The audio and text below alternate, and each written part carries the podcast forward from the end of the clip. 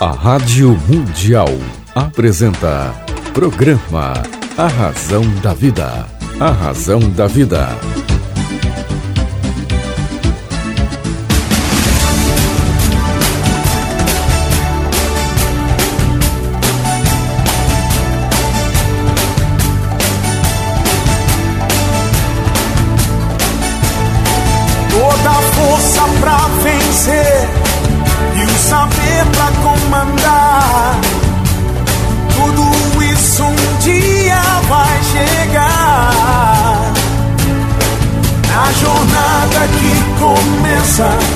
Mil perguntas vão surgir.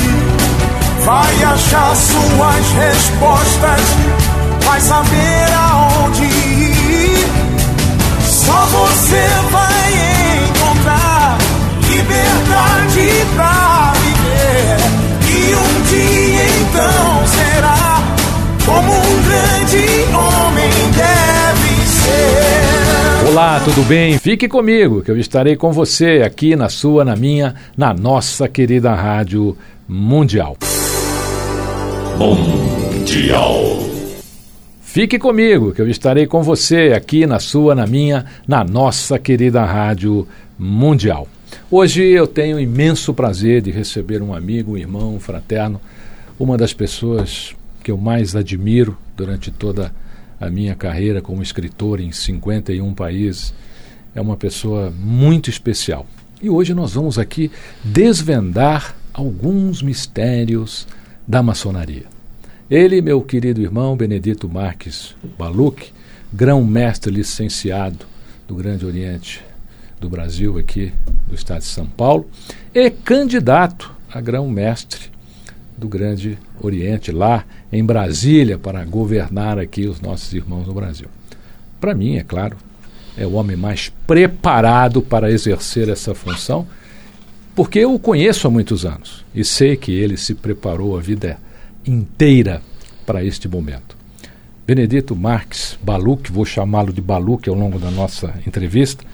É um prazer recebê-lo no programa César Romão.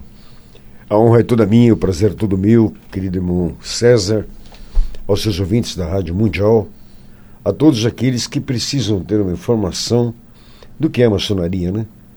Essa entidade tão envolta de mistérios, folclores, né? E pouca, pouco se fala dessa entidade que muito trabalha por, por esse país, pelas causas sociais do país, né? E por que não dizer pela construção dele também, né? Ele já fez a pergunta que eu ia fazer para ele. Isso é que dá ser inteligente e preparado, tá vendo? Passa a perna, inclusive, no apresentador. Mas antes de eu realizar a, a primeira pergunta aqui para o Baluc, eu queria lembrar vocês o seguinte: é, existem pesquisas que estão aqui comigo e essas pesquisas apontam que Baluc realmente é o mais preparado para dirigir o GOB.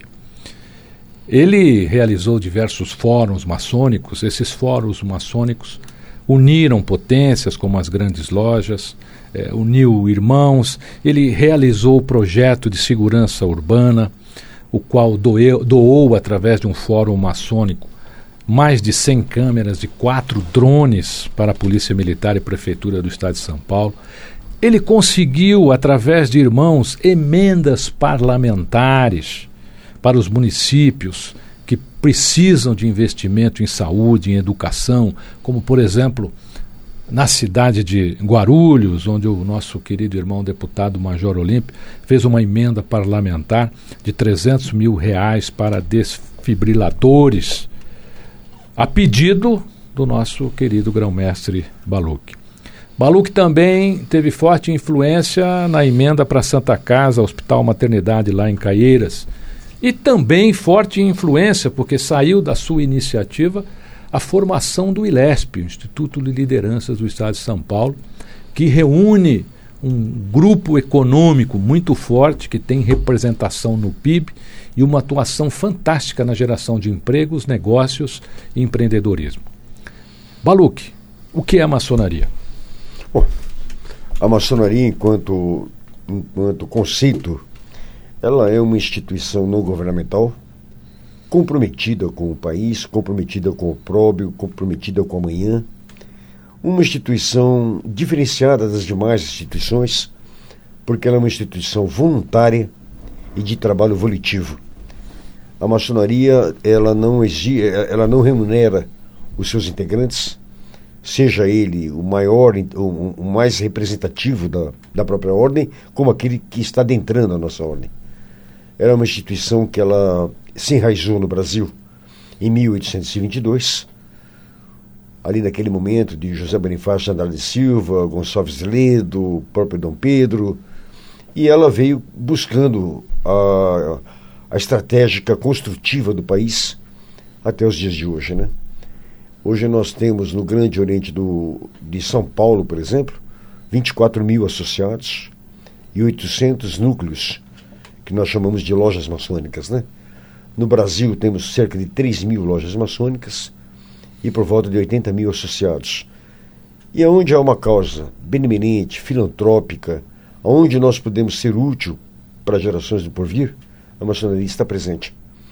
A maçonaria não é uma entidade política, no, na essência da política partidária. Ela é uma política ideária, ela é aquela política em que ela não discute questões partidárias. Né? Nós costumamos até dizer, nós costumamos até dizer o seguinte: nós temos 34 partidos políticos no país. Né? Com certeza há 34 há 34 partidos que existem maçons nesses partidos. Então a maçonaria está presente em todos esses lugares, né? E nós temos lutas, né, Romão? Temos lutas assim que Uh, uma das nossas grandes lutas, por exemplo, além de tentar desmistificar a maçonaria para as pessoas, né? E colocar para as pessoas que nós não somos uma entidade secreta. Né? Como é que pode você ter uma, uma entidade secreta? Uma entidade que tem domicílio próprio, que tem endereço estabelecido, que tem os seus assentamentos registrados em títulos e documentos. Né? Não existe nada que é secreto uma entidade aberta até para a sociedade, onde ela recebe a sociedade, quer dizer, a sociedade, há uma conexão entre a maçonaria e a sociedade, né? Aí dizem que a maçonaria é, um, é uma associação religiosa, né? Uma, tipo de uma seita, né? E isso não é verdade, né? O que nós, na maçonaria, é, fazemos é delegar aos nossos associados a religiosidade. A religião está acima disso tudo, né? Então nós congregamos todos, todas as religiões o espírito, o católico, o adventista, o, o muçulmano, todos, sem exceção, porque lá nós não discutimos esse tipo de coisa. O que nós, o que nós pregamos, o que nós assim entoamos, é a crença no grande arquiteto do universo, que é Deus. O importante é ter fé em Deus. Então, a única rejeição que nós temos em termos de religiosidade é contra o ateu. Mas não porque o ateu não acredita no ser supremo, isso é irrelevante é porque o ateu é um sectário e a maçonaria combate o sectarismo. Você sabe, Baluque, hum? que mesmo o ateu ele tem uma religião, que é o nada. Exato. Né? Ter o nada é ter uma religião também. É, na verdade o nada é nada, né? Eu, nós gostamos de conteúdo, né? Eu acho que a, a nossa passagem nesse planeta, né, nessa, nesse plano espiritual, ela é marcada pelo conteúdo. E o conteúdo nosso é um conteúdo que você tem que trabalhar sempre novo, né? Eu vejo, por exemplo, pessoas querendo estabelecer o inédito, né? O inédito, às vezes, você fala, pô, peraí, não é bem assim, né? Você trabalhando um novo, você ilustra, você... Por exemplo, você pega uma igreja católica, né? Que durante, durante séculos, né? Teve um determinado rito litúrgico onde o padre rezava, de missa, é, rezava missa de costas para o público, em latim, e não permitia que fiéis adentrassem ao átrio, né?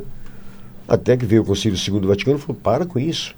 Vamos virar o padre para o público, vamos rezar a missa em termos, em termos de língua nacional e vamos permitir que os fiéis colaborem junto à comunidade cristã. Né? E aquilo, naquele momento, em 62, foi catatônico. Né? Olha, vai acabar com. Não, a igreja não criou inédito, a igreja criou novo, porque o padre é o mesmo, a igreja é a mesma, a liturgia é a mesma, os sete sacramentos são os mesmos. Seria inédito o quê? Ordenar uma mulher, por exemplo, professor sete sacramentos, aí sim a igreja teria tido seus problemas. Então nós temos que trabalhar muito é, essa questão entre inédito e novo. Né? A maçonaria sempre trabalha o novo, ela não trabalha o inédito. O inédito não vem ao caso. Né? Trabalha o novo porque nós temos uma grande preocupação. Nós somos uma entidade de 195 anos que somos e queremos estar antigos, jamais velhos. O velho, você sabe, não tem conceito, né? O velho é o nada. Benedito Marques Baluque, eu queria que você fizesse uma pequena explanação. Primeiro, historicamente, da influência da maçonaria em alguns fatos. Eu vi uma entrevista sua na revista Savoir-Faire. Aliás, quero recomendar a leitura desta entrevista espetacular que Baluch concedeu à revista Savoir-Faire. São acho que seis páginas, a gente não consegue parar de ler. É uma lição sobre a maçonaria ali impressionante. E naquela matéria você fala um pouco sobre as origens, né? inclusive a, a influência que ela teve na formação dos Estados Unidos. E aí você vem até aqui no Brasil. Aqui não vamos falar do nosso país aqui. Se você quiser saber mais, entra lá e leia a, a, a matéria, tá bom? Revista savoir.com.br. Em que fatores e momentos a maçonaria se fez atuante aqui no Brasil? Comenta-se muito que você citou agora há pouquinho a independência. Né? Quais outros fatores aí a gente poderia mensurar sobre isso? Independência, escravidão? Eu, eu, coloco, César, uma coisa muito importante.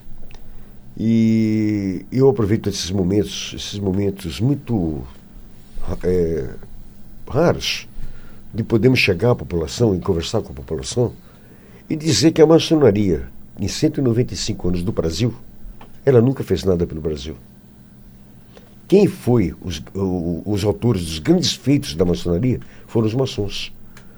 A maçonaria, enquanto entidade, é uma entidade abstrata, ela é uma entidade que ela não, ela não tem um uniforme para ir para a rua, uma bandeira para poder colocar dentro do, do patamar da, dos dos panteões que existem por aí. Os maçons, sim, que fizeram muito pelo país. Então, como eu lhe falei na época do Império, né? Nós tínhamos uma corrente de José Bonifácio, tínhamos uma corrente de José Bonifácio, onde nós estávamos trabalhando a independência do nosso país. Da independência vieram outras, outros movimentos sociais importantíssimos, e todos, todos os movimentos sociais do país. Claro, movimentos sociais proativos, de verdadeira construção social, ou os maçons estavam envolvidos nesse trabalho não a maçonaria como um todo. Né? É importante a gente sempre deixar isso muito claro. Né? Então nós participamos, nós participamos é, a partir dos anos de 1930, aqueles anos difíceis do, do governo neoliberal de Getúlio Vargas, a maçonaria sempre esteve presente, né? lutando, pela, lutando contra o, Estado neoliberal, lutando contra a ditadura militar, lutando a favor de uma, de uma nova república, né? é, é, lutando pelo, pela liberdade de voto, buscando a construção democrática do país. Então nós estivemos sempre em todos esses cenários. Né? Temos uma república muito jovem ainda, né? uma república de 128 anos. Né? Se você for comparar entre Brasil, entre Brasil Império e Brasil Colônia, foram mais de 400 anos de, de dependência nesse sentido. Né? Temos uma democracia muito tenra ainda, muito pequena.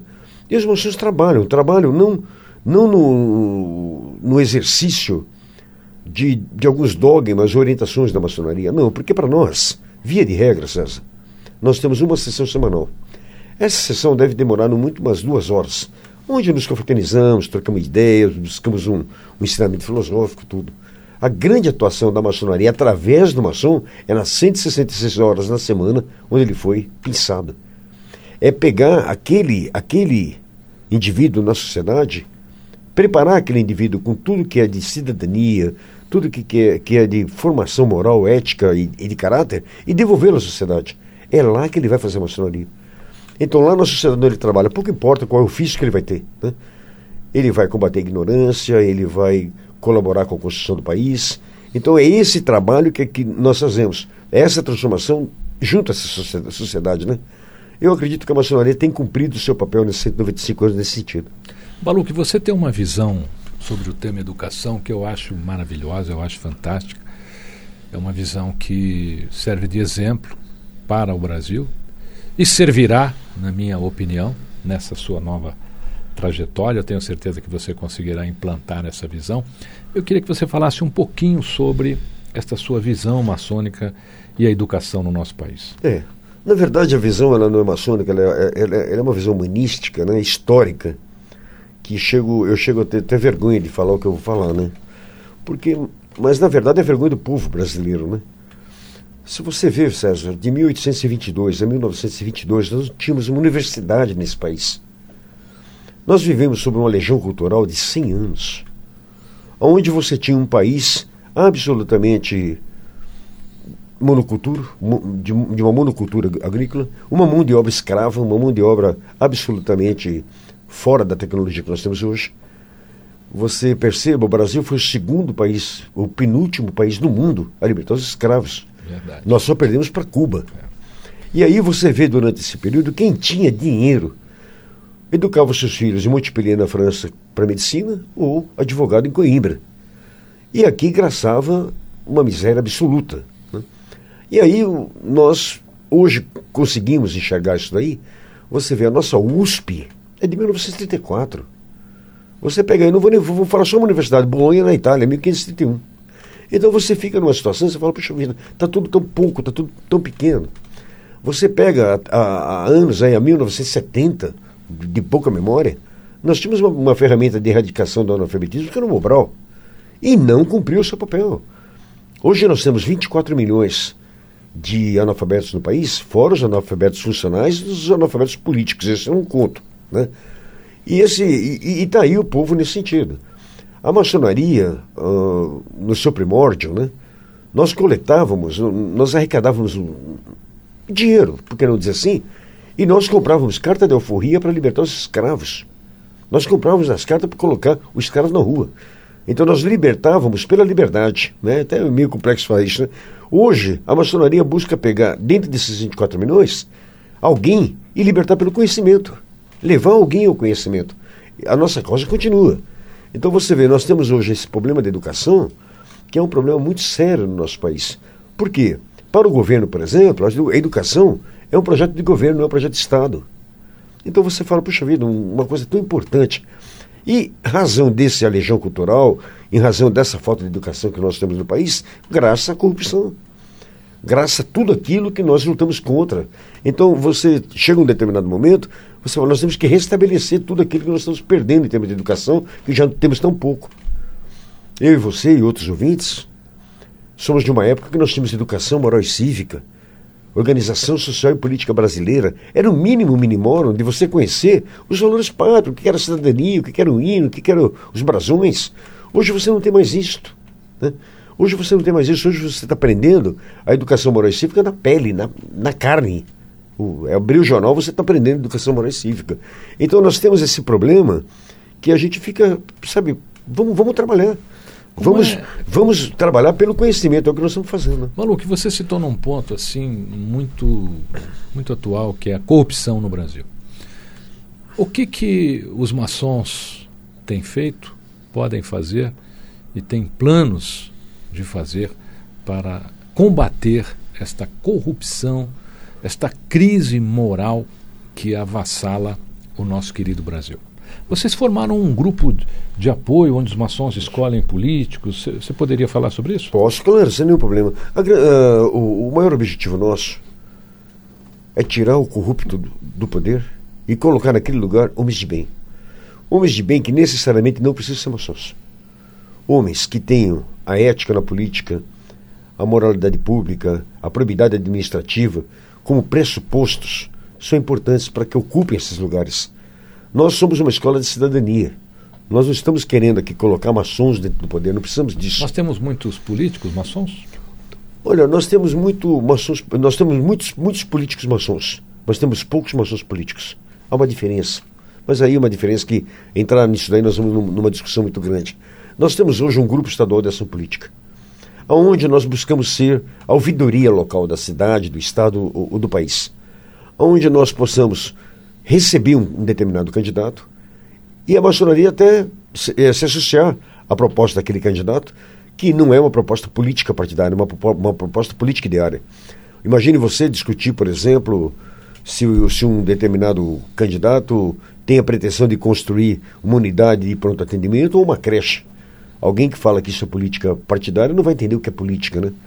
Aí nós temos que ir a Platão, né? Que a desgraça de quem não gosta da política é que são governados pelos que gostam, né? Então nós vivemos num momento em que alguma ferramenta tem que ser feita.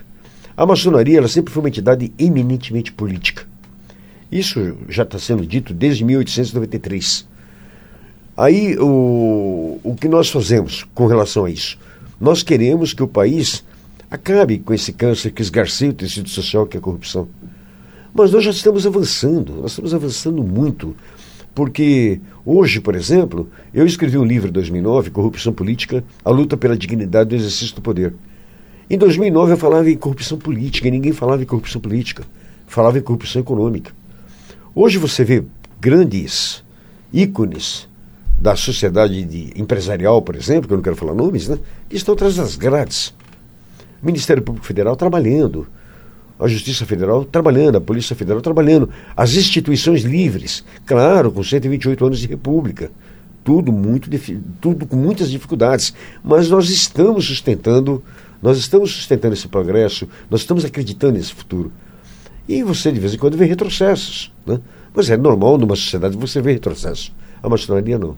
A maçonaria um discurso de futuro ela vislumbra o futuro e constrói esse futuro. Ela luta para construir esse futuro. Através de quem? Dos seus associados. Então é importante que uh, a sociedade entenda isso. Você veja, por exemplo, na, na parte de benemerência e filantropia da nossa ordem, né? Nós temos hospitais, creches, orfanatos, casas de mãe solteira, casa da AIDS, uma infinidade de tecnologia social que estão sendo geridas pela maçonaria. Dificilmente alguém vê isso. Nós não queremos ver isso. Nós, nós não queremos que ninguém bata palma para nós. O nosso trabalho é quieto, é silencioso, é um trabalho a favor do povo, como, como eu disse assim, é um trabalho que não, que não avoluma ninguém, não dá, não dá projeção para ninguém. Por exemplo, você fala assim, ah, mas o Balu, que é um grão-mestre do Estado de São Paulo, tem projeção para ser um candidato a um cargo público, esquece, isso não existe. Né? Como eu e outros. Né? Aqueles que hoje existem, que têm essa, que têm essa vocação, nós incentivamos. Né? Porque, por exemplo, você pega um Major Olímpio, né? um homem de um caráter Major Olímpio, Coronel Telhada, já estiveram aqui. Eu ia falar para eles. Eu, uma entrevista eu, eu, fantástica. São pessoas, são pessoas de, um, de personalidade, personalidade, honra e caráter que ninguém contesta. Né? E você vai ver por detrás desses homens que têm uma formação acima da formação humanística da vida, que é a própria maçonaria. Né? É uma entidade maravilhosa, sou apaixonado, estou há 35 anos nessa entidade. Isso para mim está tá no meu sangue, está na minha veia, né? E as pessoas, mas quanto que você ganha? Olha, o que, que, o que te projeta? Eu falei, nada. Mas, gente, me faz um bem na minha vida, que isso reflete na minha família, tenho uma família maravilhosa, reflete nos meus amigos. Sou cercado de um, de um tesouro, um patrimônio incomensurável de amigos como você, por exemplo, César, que é um ícone, que é uma referência.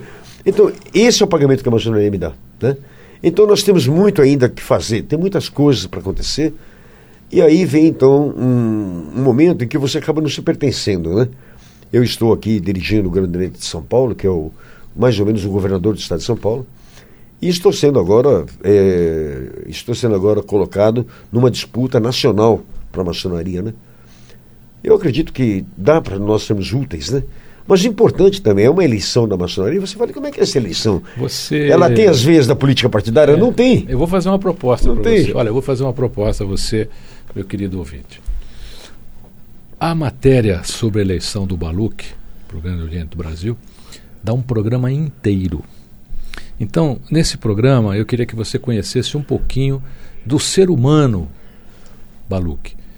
Deste ser humano, deste homem que tem mais de 35 anos dedicados aí à maçonaria e que, claro, agora é, sem sombra de dúvida, e as pesquisas dizem isso, o mais preparado para ocupar o cargo de grão-mestre do Brasil. Baluque, eu quero propor a você voltar só para a gente falar da sua campanha. Pode Mas é ser? É claro, evidente. Com muito prazer. Então deixa uma mensagem final aos nossos ouvintes. Bom, eu como eu disse a vocês, né? Eu sou advogado, estou há 35, 34 anos formado, tenho todas as graduações que a universidade pôde me proporcionar até o doutoramento. Fui professor universitário, faço da minha vida a régua do direito que eu tenho e estou hoje na direção da Federação Nacional dos Advogados. Até o ano passado fui conselheiro da OAB em São Paulo. Tenho uma atividade profissional muito intensa, né? uma vida feliz, uma mulher maravilhosa, filhos fantásticos. E para que, para que as pessoas possam conhecer um pouco mais a maçonaria, principalmente uma instituição que está fazendo 300 anos no mundo. Então é uma instituição antiga, é uma instituição que ela não merece ser, é, ter, ter detratores, ela merece ter admiradores. E eu vou tentar buscar essa admiração com o tempo. Baruch, prazer imenso em recebê-lo aqui no programa Céu da Romão. Você pode saber mais tá certo? Na entrevista fantástica que o Baluque deu para a revista Savoir-Faire, eu li a entrevista, achei maravilhosa, por isso também o convidei aqui para que ele pudesse passar um pouco das suas ideias aqui, na minha, na sua, na nossa querida Rádio Mundial. Fique comigo, que eu estarei com você. Até a próxima. Mundial. A Rádio Mundial apresentou programa A Razão da Vida. A Razão da Vida.